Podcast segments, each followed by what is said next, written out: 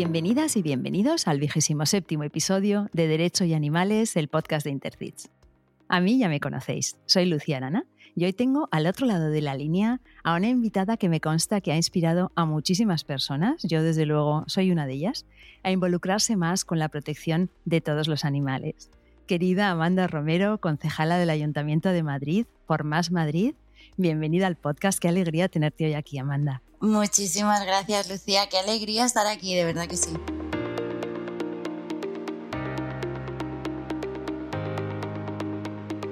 Para todos aquellos que estamos en este mundillo de la protección animal, la verdad es que eres una persona muy conocida, pues por tu forma de, luchar de una forma como muy positiva y, bueno, de tu forma de transmitir, ¿no?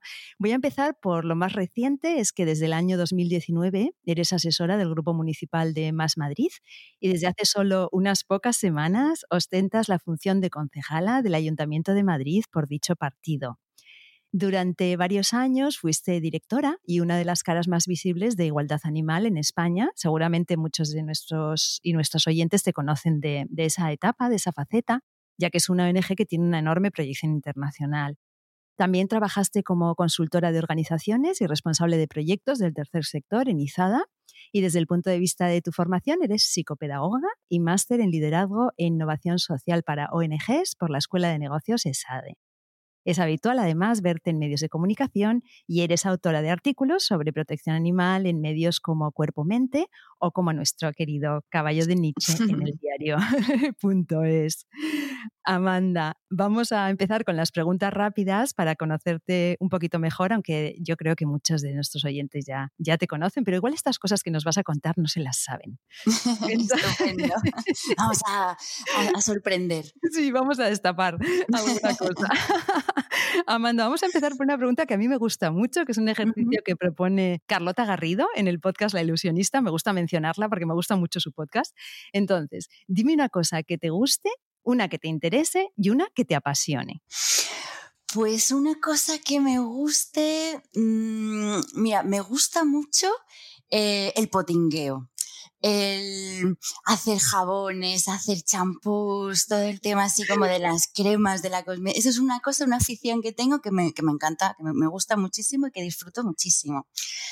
Una cosa que me interese, desde hace un tiempo me interesa mucho mm, como, como lo sociológico, diría, como comprender más, estudiar, entender mejor cómo funcionamos, qué hace que las sociedades cambien, se transformen, que nos motiva a impulsar como, como colectivos, ¿no? Algo que me interese, diría la sociología, me parece algo fascinante. Y la otra era algo que me, que me apasione. Pues mira, algo que me apasione y que además lo tengo ahora muy presente porque, bueno, pues porque por la situación de la pandemia lo echo mucho de menos, es la música en directo. Me apasiona y me doy cuenta de lo mucho que me apasiona ahora que, que no, que, que, no lo tengo, ¿no? Y que no puedo disfrutarlo tan habitualmente. Sí, la, la música en directo es una de las cosas que, que me apasiona en el sentido estricto, que, que me despierta la, la pasión. La pasión, máxima, sí. exacto, qué bueno. Oye, y mm, dime una palabra, una sola, que te define o te representa. Pues una palabra que me represente yo diría que, mm, que la, la comunicación sobre todo me, sí, me siento representada por esa idea de, de la comunicación, de, de, de, conectar con el otro, con la otra, de, sí, de estar en contacto a través de la comunicación. Qué bueno, sí, sí, la verdad es que se nota, ¿eh? es algo que se te, se te nota en todo lo que haces, es verdad. Y esta es muy difícil, la siguiente, si fueras un animal no humano, ¿cuál serías? Esta es muy difícil, sí. eh, bueno, como podemos inventar, Em, yo diría que soy una mezcla sobre todo de dos. De, em, sería una gata, seguro, em, y sería también una loba. Un poco de las dos cosas, ¿no? Como, como esa cosa de... Eh, pues más felina de las gatas, además me como una gata callejera como, como era mi gata Candela y, y la loba por esta parte como de, de, la manada, del... Sí, esa diría que una mezcla entre, entre esos dos animales. Gata loba, muy bien. ¿Y Amanda de pequeña quería ser? Quería ser veterinaria. claro que sí, pero luego es que era demasiado de letras, así que. este es un clásico en este podcast, ¿eh? las veterinarias que no queríamos, se podía subtitular las veterinarias que no queríamos ver sangre. Totalmente. Y luego, si pudieras vivir en cualquier lugar del mundo, y aquí también hay que hacer un ejercicio de que no hay barreras idiomáticas, ¿te irías a? Pues si pudiese vivir en, en realidad. Em, cualquier, bueno, si pudiera elegir un lugar, eh, para mí sería un lugar que esté muy cerca del mar y que esté como muy en medio de la naturaleza, la verdad. No, no identifico tanto como un país o un lugar así concreto, sino como un entorno y me lo imagino, si pudiera elegir, elegiría un sitio muy cerca del mar y muy verde. ¿Y, y caliente, cálido? Cálido, cálido, sí, con, con muchas olas. ¿eh? Ahí, soy, ahí soy muy lagartija también. De o sea, que estaríamos hablando de alguna isla del Pacífico o algo así, ¿no? Una cosa bueno, pues oye, mm, no, vamos a hacerle, no. vamos a hacerle ascos. ¿Eres vegana desde hace? Pues desde hace casi 11 años. Wow. ¿Y tu bebida vegetal favorita es? o si vienes a casa un día, vas a ver qué ponerte. Eh, pues la de almendras. Si puede ser de estas que no tienen mucho azúcar. Vale, hecha en casa, yo la hago con la chufa. Ay, qué bien, qué maravilla. Pues claro. entonces adjudicada sí, hecha de almendras hecha en casa de Lucía Arana, en tu nevera no puede faltar de esas cosas que te vas a la tienda, aunque sea tarde, a comprarlas si no tienes. pues mira, no soy como muy de, mm, de caprichos así y tal, pero lo, lo, que sí necesito tener siempre en la nevera es como lo que yo llamo eh, verduras de batalla, ¿no? Mm, sus pimientos, sus cebollas, mmm, así el kit básico que va bien con todo, que lo mismo te haces un potaje, que te haces un poco de pasta, que te haces lo que sea.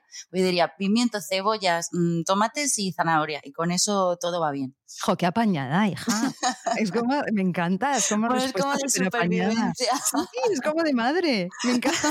es, que, es que dentro de mí vive una señora, claramente. una señora con su rebequita así, haciendo, haciendo potajes. Y las cebollas, y luego los, los potingues de los jabones en los fines de semana. Oye, ¿y eres más de series o de películas? Pues ahora más de series. Hmm. Muy bien, yo también. ¿La última serie que has visto, cuál es? ¿O que pues la última que he visto completa ha sido Dark, que madre mía, estaba deseando que se acabara, también te lo digo. O sea que no la recomendarías. Sí, la recomendaría, pero, pero al final ya se hace un poquito de noche, la verdad. Así que la, la, he acabado, sí, además, nunca mejor dicho. la he acabado y me alegro mucho de haberla acabado. Es lo que tengo que decir. Qué bueno. ¿Y escuchas, escuchas podcast, Amanda? Sí, la verdad que sí. Escucho podcast y cada vez más. Recomiéndanos uno, que no sea este.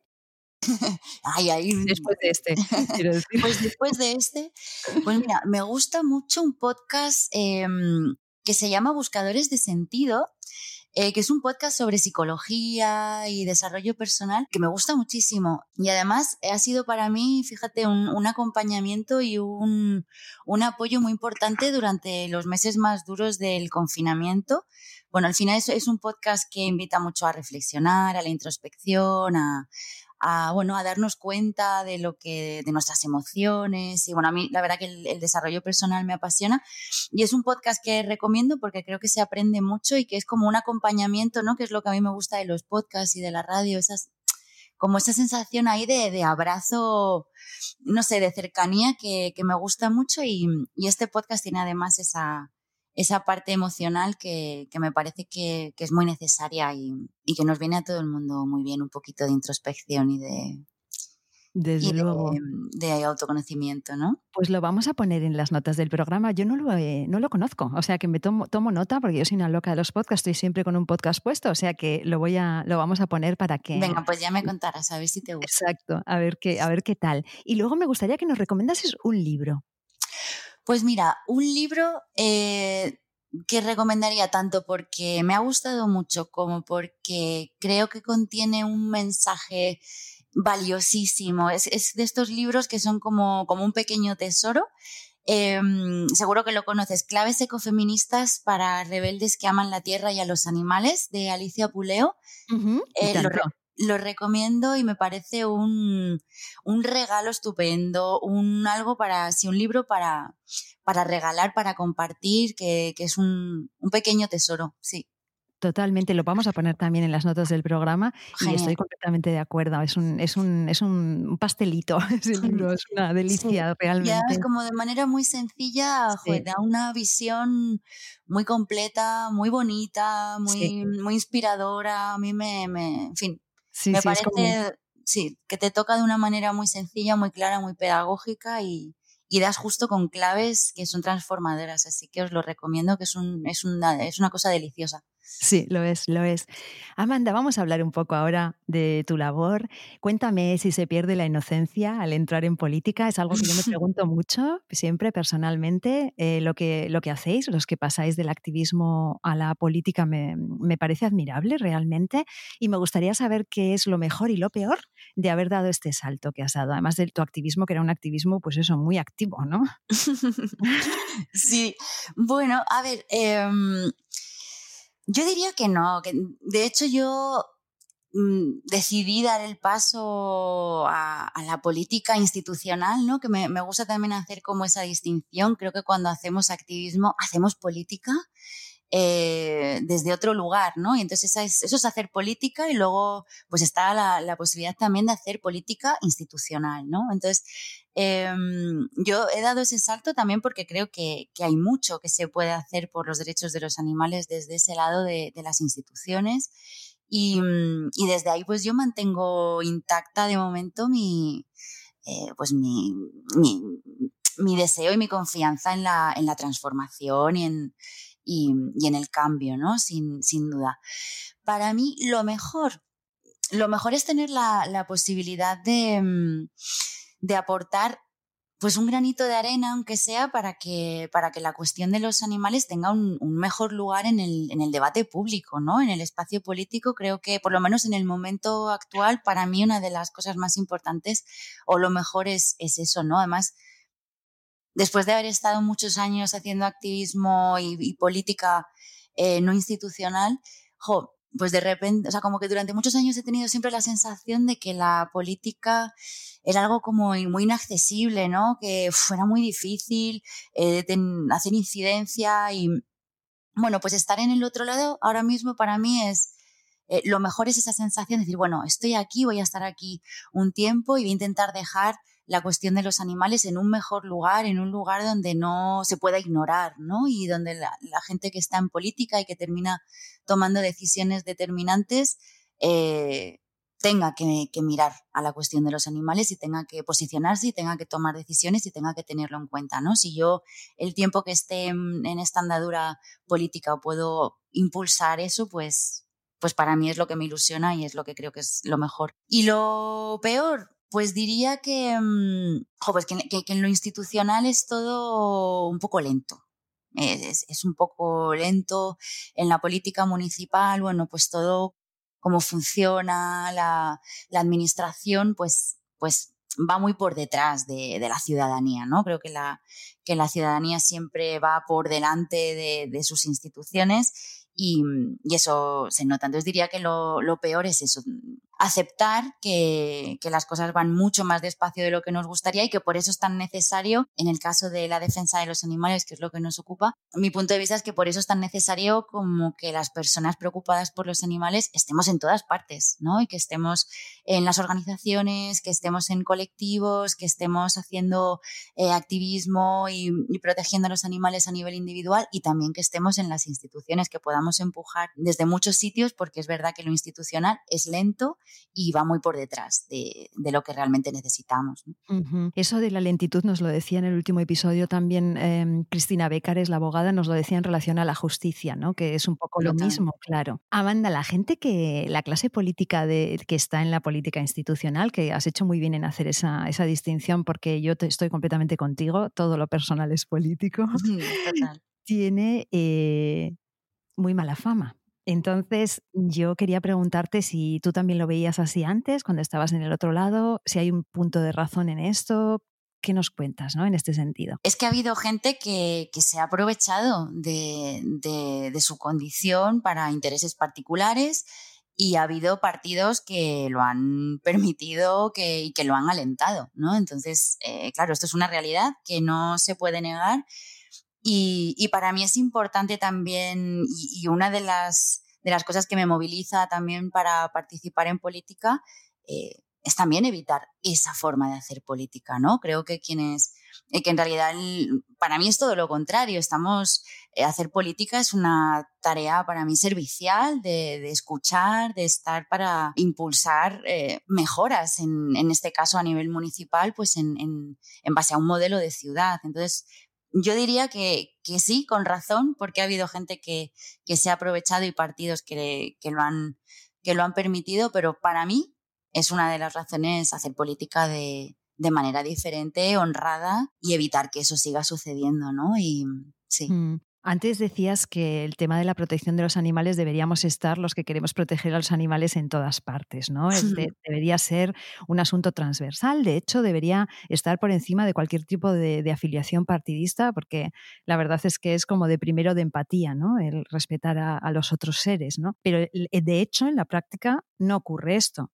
Mm, tampoco, o sea, ¿cuál es, ¿cuál es tu opinión al respecto? ¿no? Estoy totalmente de acuerdo en que la cuestión de los animales sin duda es, eh, es una cuestión transversal, pero claro, también es algo que, que pone en cuestión eh, todo un modelo, de, un modelo de, cultura ¿no? y, de, y de manera de estar en el mundo, porque al final eh, buena parte de nuestro modelo económico, industrial, se mantiene en base a, la explotación y al, sufrimiento de los animales, pues desde nuestro modelo alimentario hasta nuestras formas de, entretenimiento, ¿no? Entonces, quizá en una primera, en una primera aproximación más superficial, pues, pues bueno, es es difícil estar en contra del maltrato o de la violencia hacia los animales, ¿no? Parece que ahí coincidimos, pero cuando profundizamos un poco, bueno, es que la cuestión de, ser solidarias y respetar a los animales tiene muchas implicaciones a muchos niveles y tiene que ver con cómo nos relacionamos pues eso, a nivel con los animales, pero también con el planeta, cómo consumimos, qué consumimos. Entonces, claro, creo que ahí es, es, es que es un asunto profundamente político. Entonces creo que claro que eso a la hora de la verdad pues se refleja en que no, no, todos los espacios políticos pueden abrazar algo que desde mi punto de vista la defensa de los animales toca e incluye una transición y una evolución y un ver un, el, el, próximo paso ¿no? que tenemos que dar como, como sociedad ¿En qué dirección lo queremos dar? Bueno, pues creo que una visión que contemple los derechos de los animales implica una, una evolución y una transición hacia un modelo mucho más verde, mucho más sostenible, cambios sin duda en nuestro, en nuestro modelo alimentario, en nuestro modelo de consumo, en nuestro modelo incluso de convivencia, de comunidades, ¿no? Y eso es político, eso es económico y claro, pues hay espacios políticos que, que priorizan los intereses económicos, por ejemplo, a, al bien común. ¿No? Y, entonces, bueno, para mí la defensa de los animales está muy relacionada con el bien común y eso es profundamente político, claro. Desde luego, desde luego. Y si por nosotras fuera lo cambiaríamos todo, pero claro, es que parece que estemos en un tema un poco menor a veces y sin embargo es tan esencial, están en las raíces, ¿no? Que realmente pone en cuestión todo, prácticamente todo, ¿no? Entonces esa es la parte que, bueno, donde donde la resistencia es, es grande, ¿no? Amanda, a veces, eh, a mí me pasa a veces escuchando medios de comunicación que parece que cuando llueve en Madrid o pasa algo en Madrid, pues llueve en toda, en toda España, ¿no? Y yo no, pues no quiero cometer este error en, en, este, en este episodio, pero sí que es cierto que lo que ocurre en tu ciudad pues nos afecta de una forma u otra a todas, ¿no? Entonces, me gustaría saber, desde el punto de vista de la protección animal, si hay algún lugar de España o del mundo que te parezca que lo hacen de maravilla y te haya servido de inspiración. Pues sí. A ver, eh, claro, lo hay para mí en materia de, protección animal, porque claro, ya sabes que bueno, pues que mm, pues una cosa es hablar de protección animal y otra cuestión pues de, bienestar animal o de, la, de animales de granja, animales considerados de, consumo, ¿no? En términos de protección animal pura, eh, para mí es una inspiración Bogotá. Eh, y, miro mucho hacia mm, el IZPIBA, que seguramente aquí lo, lo conocéis muchas de las, de las oyentes, eh, que es el Instituto Distrital de Protección y Bienestar Animal de, mm, de Bogotá, que, bueno, en fin, tiene un, un, unos planes y una, y una apuesta en, vamos, he puesto en marcha una cantidad de programas de protección para los animales de la calle, de programas de vacunación, de programas pedagógicos para personas en situación de vulnerabilidad con animales, programas de esterilización, eh, a un nivel de respeto y de mm, y de mm, también de interseccionalidad, ¿no? Entre distintas cuestiones sociales, de, mm, pues eso, personas en situación de vulnerabilidad, animales en situación de abandono, con una serie de eso, de, programas y una inversión pública eh, que me parece realmente inspirador, la verdad. Así que mm, cuando, sí, un lugar en el, al que miro para inspirarme es eh, este instituto de, de Bogotá, sí. Qué bueno. Me gusta mucho que menciones además Latinoamérica y Colombia porque yo, yo creo que somos muy eurocentristas y hmm. tenemos a veces un poco la sensación de que las cosas así eh, las hacemos muy bien en Europa, ¿no? Y, hmm. y, resulta que no, ¿no? Hace poco teníamos también un episodio con Macarena Montes en que hablaba de, de Latinoamérica y de casos como de habeas corpus, de tema de personas no humanas y hablaba de que se habían dado muchos de ellos en Argentina, y en otros países de Latinoamérica, en Brasil. Mm. Y la verdad es que me hace mucha ilusión que hayas mencionado, qué bien. Pues sí, es que en, de verdad, ¿eh? os recomiendo a todo el mundo que, le echéis un vistazo. Creo que es ejemplar el, trabajo que se ha hecho y ya el mismo, vamos, el mismo hecho de que exista un instituto de protección y bienestar animal con la cantidad de recursos eh, que tiene el IZPIBA, ¿no? Creo que sí, que es un, es un muy buen ejemplo y fíjate, pues sí, creo que hay que salir un poco de esa mirada eurocentrista. Eurocentrista, totalmente. A las notas del programa que va. Ay, a las notas. A, las notas. Amanda, cuéntame, eh, por un lado, las medidas más urgentes que tú crees que se deberían tomar a nivel municipal y por otro, las que de verdad se van a poder abordar. Y si son las mismas o si hay una brecha. Pues mira, Además, me, viene muy bien con lo, que acabamos de hablar de, del IZPIBA, ¿no? Creo que a nivel municipal eh, una de las cosas más importantes que se puede, que, podemos hacer es darle un lugar propio, específico y especializado a la protección animal. Es decir, pues crear eh, institutos, oficinas, eh, delegaciones específicas para trabajar la, la, protección animal. Creo que uno de los, de los problemas y que además habla de, pues de, de, un enfoque de nuestra relación con los animales es que en buena parte de los ayuntamientos la protección animal está dentro de, de lo sanitario. ¿no? Eh, que, es, que, es, curioso porque, claro, desde ahí lo que, lo que nos viene a decir es un enfoque, pues más desde mm, protegernos nosotros de los animales, no protegerles a ellos, ¿no? o sea, desde un punto de vista sanitario, bueno, la, la zoonosis, las enfermedades, las plagas, pero no hay mm, un espacio propio de políticas públicas de protección animal donde se desarrollen eh, proyectos específicos con profundidad, con calado, con personal especializado y con recursos, ¿no? Entonces, cuando al final la protección animal es una última patita dentro del ámbito de salud eh, de una administración pública, pues te puedes imaginar eh, el escaso margen de desarrollo que hay. Entonces, que para mí es, prioritario eh, y de hecho nosotras en, Más Madrid llevábamos una concejalía, ¿no? En nuestro programa la, creación de una concejalía, de un área específica de protección animal y de, convivencia responsable para poder precisamente dotar a la institución de, un espacio profesional y especializado para ello. Entonces, para mí es que esta es la clave, porque desarrollar cualquier eh, o pretender desarrollar buenas políticas públicas de protección animal cuando la protección animal es una competencia eh, mínima, sin, recursos apenas asignados y dentro del ámbito sanitario, que imagínate lo que puede englobar en una ciudad como Madrid, ¿no? Eh, pues es que trabajar desde ahí es muy difícil. Entonces, para mí eso es lo urgente. ¿Y es posible? Sin duda, claro que sí. Lo que pasa es donde tú enfocas tu trabajo, digamos, es hacia, hacia donde tú enfocas tu labor. Para mí es uno de los objetivos eh, más importantes, sí, que el Ayuntamiento de Madrid tenga un, espacio propio, que la protección animal tenga un mejor lugar eh, dentro de la administración. Y creo que es extensible a, cualquier ayuntamiento, ¿no? A lo que es la política local, sacar eh, la protección animal de ese enfoque de salud y darle un espacio propio y recursos, claro que sí. Totalmente, sí, sí. También la, legislación y la normativa está enfocada en la salud de los humanos y no, y no en la protección de los animales, ¿no? Hay que hacer un cambio de, paradigma, un cambio de, forma de pensar en ese sentido, ¿no? Ahí vamos, ahí vamos. Amanda, eh, para mí, por ejemplo, hacer política sería como llegar a acuerdos con personas que no piensan para nada como yo, ¿no? Entonces, yo no sé, yo no sé si podría, Amanda, te lo digo aquí entre tú y yo. Entonces, me gustaría saber si se te hace duro negociar a cosas, temas que para ti son como innegociables. Hmm, pues mira, yo creo que sí podrías. Mm, eh, claro, sí.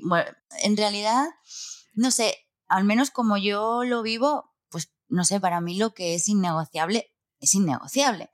Eh, pero el trabajo político, eh, claro, tiene que ver con llegar a acuerdos, con acercarse al otro, con encontrar, para mí, como a mí me gusta mm, entenderlo, es con la idea de mm, vamos al siguiente paso que sea mejor, ¿no? al, siguiente paso en la buena dirección. Y esto a mí me ha servido mucho, pues también cuando estaba principalmente haciendo voluntariado en protectoras, ¿no?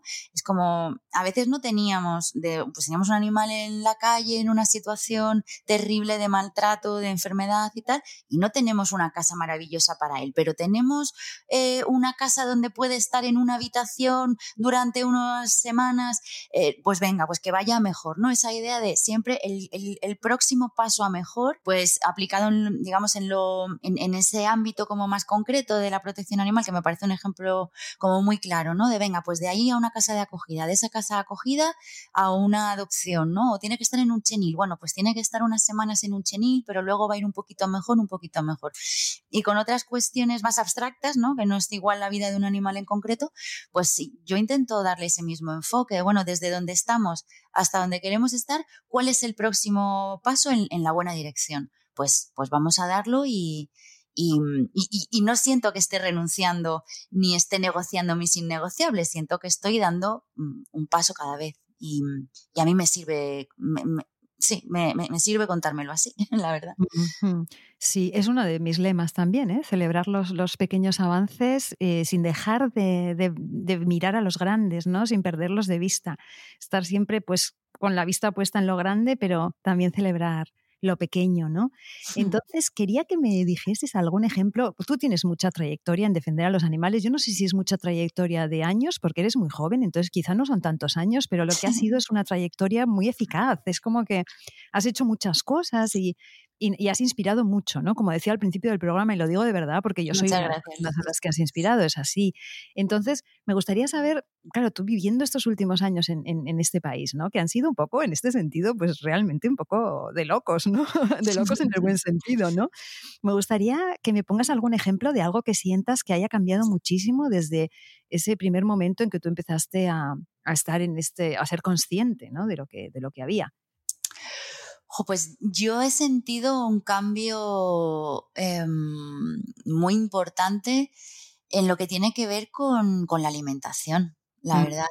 Em, yo, bueno, como, como hablábamos antes, va a ser ahora 11 años que soy vegana, fui unos años antes vegetariana y más o menos desde ese momento empecé a, vincularme pues, a organizaciones, a participar más, más activamente en el movimiento y, y sí que observo que, mm, vamos, eh, la conciencia respecto a, la alimentación, al veganismo, mm, ha, cambiado muchísimo, ¿no? La, disponibilidad de opciones vegetales que hay en las tiendas, en los restaurantes.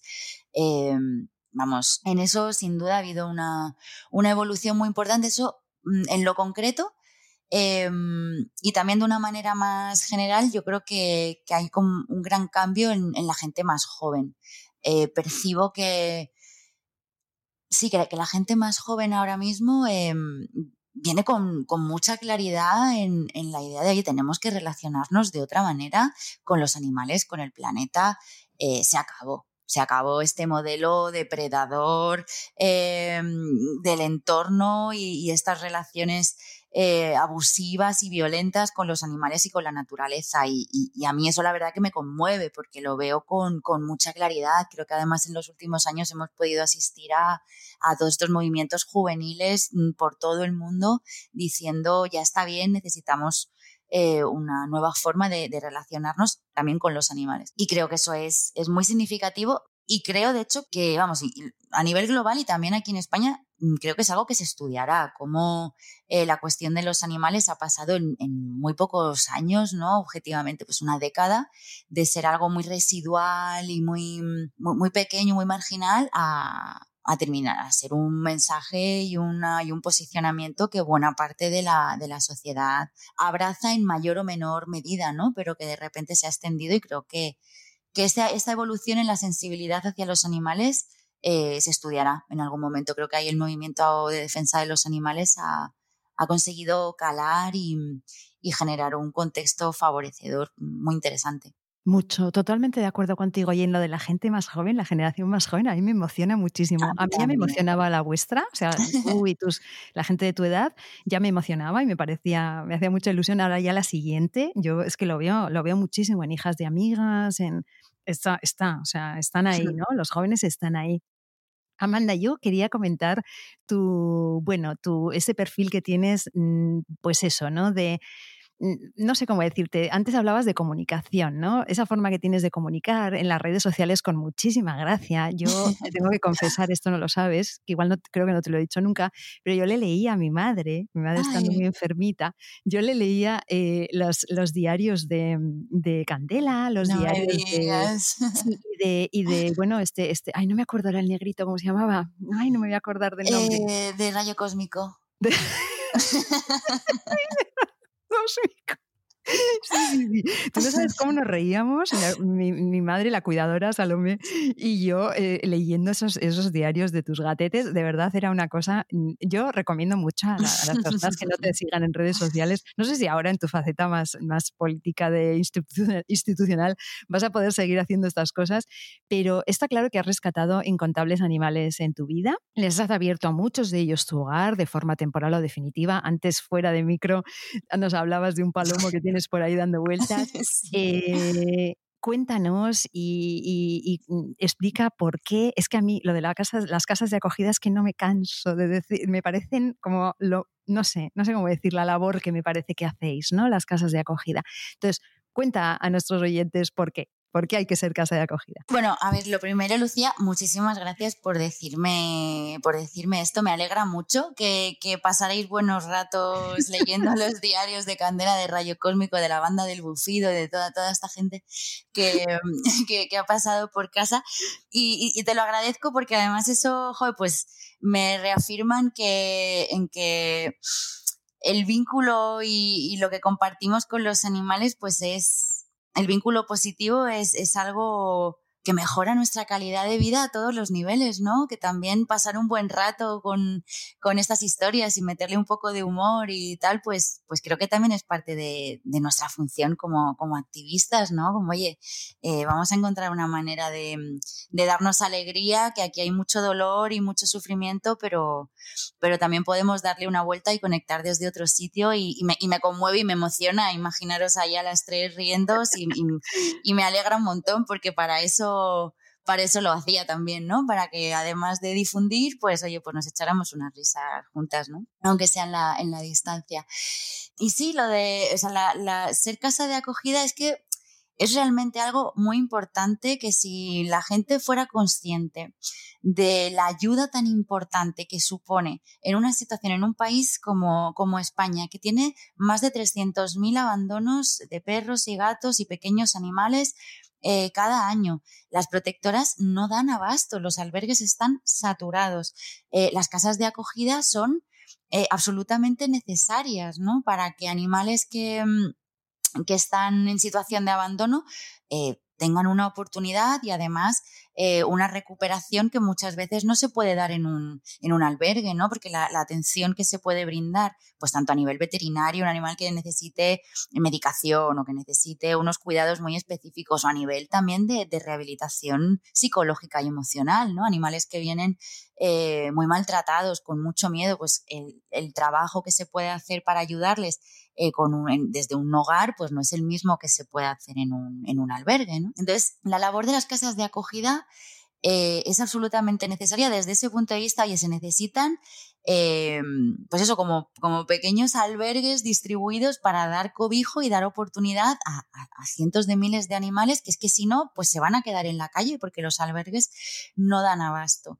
Y aparte, creo que es una experiencia de vida preciosa. Mm, eh, ver a, un animal que llega, pues, en fin, se, aprende mucho, Lucia. Yo la verdad es que para mí es, es, es muy reconfortante y me, y me hace conectar con, como con las cosas realmente importantes de la vida eh, ver la, capacidad que tienen los animales para, para, recuperarse, las ganas de vivir que siempre tienen, cómo, cómo agradecen los cuidados, cómo van superando sus miedos, cómo van aprendiendo a, a estar de otra manera después de situaciones de verdad horribles. Y, y cómo es de bonito también eh, la red que se va generando. A mí una de las cosas que más me gusta de ser casa acogida es la, la red de, de, relaciones que tengo pues con adoptantes, eh, sí, sobre todo con adoptantes, ¿no? Pues fíjate, llevo haciendo casa acogida 10 años y ha habido años que han pasado por mi casa 20, 30 animales, ¿no? Y todos estos animales pues después están con sus familias. Bueno, pues las navidades, que todos me mandan fotos de los perros, los gatos con los gorritos de Navidad. ¡Feliz año! Mi hijo no sé qué. Pues a mí, a mí eso me encanta, me encanta. Y verlos crecer, envejecer incluso, ¿no? Porque, joder, he dado animales en adopción, pues que ya si eran mayorcitos cuando llegaron, pues que a lo mejor tienen ya 13, 14, 15 años y son abuelitos y me mandan fotos y los veo con sus canas y me preguntan, oye, le pasa esto, ¿tú qué harías? Se genera también como una red de humana muy bonita y muy valiosa y mm, que a mí me gusta mucho. Yo recomiendo la experiencia totalmente. Y primero porque es muy importante para los animales, porque es muy importante para las protectoras que están desbordadas y porque se aprende mucho y se, y se, sí, se aprende mucho y se disfruta mucho acompañando a los animales en, en su transición hacia, hacia una nueva vida. Creo que es algo muy bonito y que, y que con relativamente poco esfuerzo podemos hacer prácticamente todas las familias. Muy bien, me encanta, Amanda, qué bueno. Yo siempre le digo, siempre digo que si la gente mm, que maltrata a los animales supiera a la gente tan especial que se conoce en el mundo de la protección animal, se volverían todos animalistas. bueno. Amanda, sabes que en, en, este podcast solemos tratar con los operadores jurídicos algún caso de maltrato animal, normalmente que los han llevado ellos mismos y demás. No sé si hay algún caso que te haya marcado especialmente a ti y que te gustaría comentar, pues por el motivo que sea, que te haya impresionado o por lo que sea. Pues mira, la verdad, em, me han marcado muchos casos de maltrato animal, desde casos de, mm, pues, de animales que han pasado por casa, ¿no? Como hablábamos, que han llegado en condiciones mm, terribles, pero sí ha habido un caso que para mí ha sido completamente desgarrador Em, seguramente te suene porque además fue absolutamente mediático. Eh, hace, hace unos años, a través de, un trabajador de una, de una, granja de cerdos que se puso en contacto con, con Igualdad Animal eh, para denunciar cómo en la granja, en una, una granja de cerdos, donde abrían a las cerdas embarazadas con espadas eh, bueno, las abrían en canal para sacarle los lechones vivos y entonces se hacían fotos y vídeos con, bueno, las imágenes eran absolutamente espeluznantes, salió en los medios de, en todos los medios de comunicación, fue, un absoluto escándalo. Proveedor del eh, pozo. Proveedor del pozo. Eh, y bueno, que en fin, ha sido un caso que ha estado, digamos, vigente durante años y que, y que fue algo en fin, que para mí ponía de manifiesto tanta ponía tan de manifiesto una relación de, cosificación y de violencia hacia los animales que para mí es, es que es un ejemplo un ejemplo paradigmático, ¿no? De cuando cosificamos a los animales y, les vemos como, pues como objetos y tal, pues mm, terminan ocurriendo barbaridades de este tipo que, son completamente inaceptables y, desgarradoras. Entonces, un caso que me, que es, en fin, que se me haya quedado dentro imágenes que, que, no puedo borrar de mi cabeza son, ese caso me parece que es espeluznante y, y, que, en fin, que desgraciadamente, si no a ese nivel de, de, sadismo, pero que ese nivel de brutalidad y de violencia ocurre, ocurre con mucha más frecuencia de la que, de la que Desde luego, no son, no son casos aislados, Amanda, no, no lo son, no lo son. Amanda, al hilo de esto, dame, dame, algún consejo para poder seguir haciendo activismo y para no quemarnos, ¿no? Antes hablabas del humor, no sé, danos algún consejito más. Pues mira, el humor lo apuntamos eh, sin, sin falta. Y para mí, em, para mí es muy importante conocerse, escucharse, esto que hablábamos antes también, ¿no? del autoconocimiento, del autocuidado, encontrar eh, fuentes de nutrición. Yo creo que eh, cuando tomas conciencia, y, que creo que pasa en el activismo por la defensa de los animales y pasa en general en, los movimientos sociales y en otras, en otras causas ¿eh? de, activismo y de, militancia, eh, que cuando tomas conciencia de una realidad que te parece injusta, dolorosa, pues es como, quiero poner toda mi energía ahí y, a veces se generan unas dinámicas que no son sostenibles en el tiempo y que y creo que, que, un problema del activismo es que tiene pues, pues que pierde mucha gente en el camino por, por ese enfoque, ¿no? Y para mí ha sido importante darme cuenta de que cuando descanso, cuando me cuido, cuando paso tiempo de calidad con la gente a la que quiero, cuando me alimento bien, cuando hago ejercicio, cuando duermo bien, cuando me doy espacio para decir que no, para poner límites a determinadas cosas, cuando desde ahí me cuido y me nutro, eh, luego hago un mejor activismo porque estoy más fresca, eh, tengo mejores ideas, tengo una energía eh, mejor, ¿no? Entonces creo que, que, quienes defendemos a los animales tenemos que cuidarnos mucho, es que los animales nos necesitan a largo plazo, esto es una carrera, es una carrera de fondo, ¿no? Y, y bueno, para mí es una de mis, de mis principales preocupaciones, cómo, cómo hacer que las personas que deciden implicarse en el activismo eh, aprendamos a cuidarnos mejor para, para estar disponibles durante más tiempo para, para trabajar por los animales, ¿no? Entonces, yo diría que conocerse bien, escuchar lo que necesitamos y dárnoslo. Y sí, y cuidarnos, entender el autocuidado como también un ejercicio de responsabilidad y de compromiso con las cosas que nos importan. Es que es, es fundamental. Si no estamos bien, eh, somos también menos, menos eficaces y menos, y menos inspiradoras, ¿no? Creo que... Sí, sí, sí, es un, es un mensaje, a mí me parece un mensaje muy poderoso porque parece que sería evidente, ¿no? Que tenemos que saber desconectar y, y cuidarnos, pero nos cuesta mucho y a veces seguimos alimentando el trauma, ¿no? Que dice la, decía la doctora Melanie Joy. Y la verdad es que no, hay que parar, hay que, hay que desconectar, hay que cuidarse y... Hmm. hay que darse ese permiso y soltar ahí un poco la, la culpa, ¿no? Que creo que es una emoción que, que nos arrastra a, a, dinámicas que son muy poco saludables y sobre todo eso, que son insostenibles. Totalmente de acuerdo, Amanda. Este año, para terminar el programa, el año pasado les hacíamos una pregunta filosófica a todas las personas invitadas, te, has librado, pero este año, em, este año es más tipo em, pues debate de, de, campaña electoral, porque tenéis 30 segundos los 30 segundos de oro que llamamos, oh. que tienes que lanzar el mensaje que tú quieras, que tú consideres que le va a interesar a, a la gente que escucha este podcast, ¿no? Entonces yo te voy a dar paso y tus 30 segundos de oro empiezan ya. ¡Wow!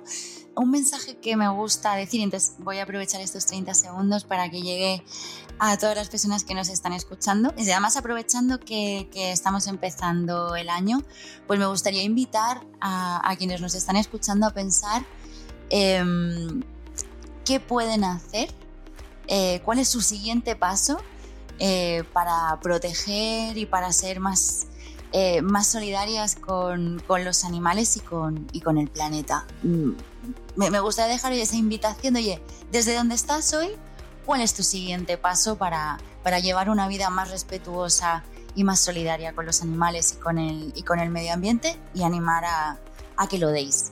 Creo que, que ese es el... Eh, que eso es, de los mejores mensajes que, que se me ocurren para que vayamos dando pasos y vayamos evolucionando y que cada persona encuentre su próximo paso.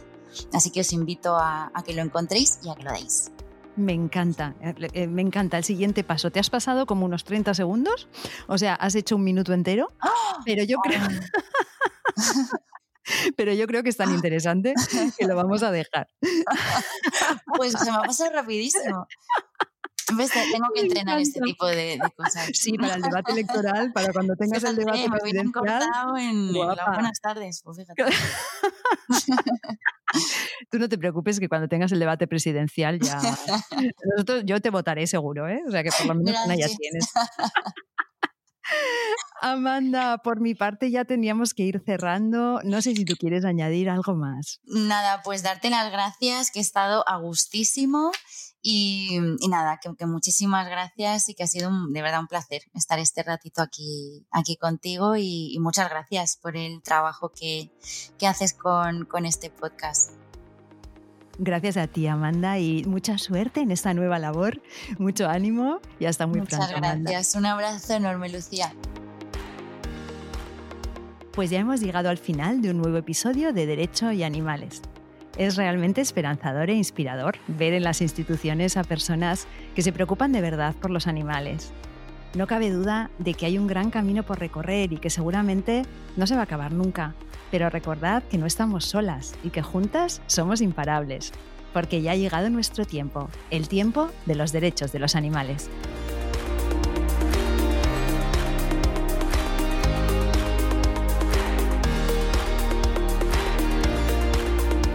Nación Podcast te agradece haber elegido este podcast.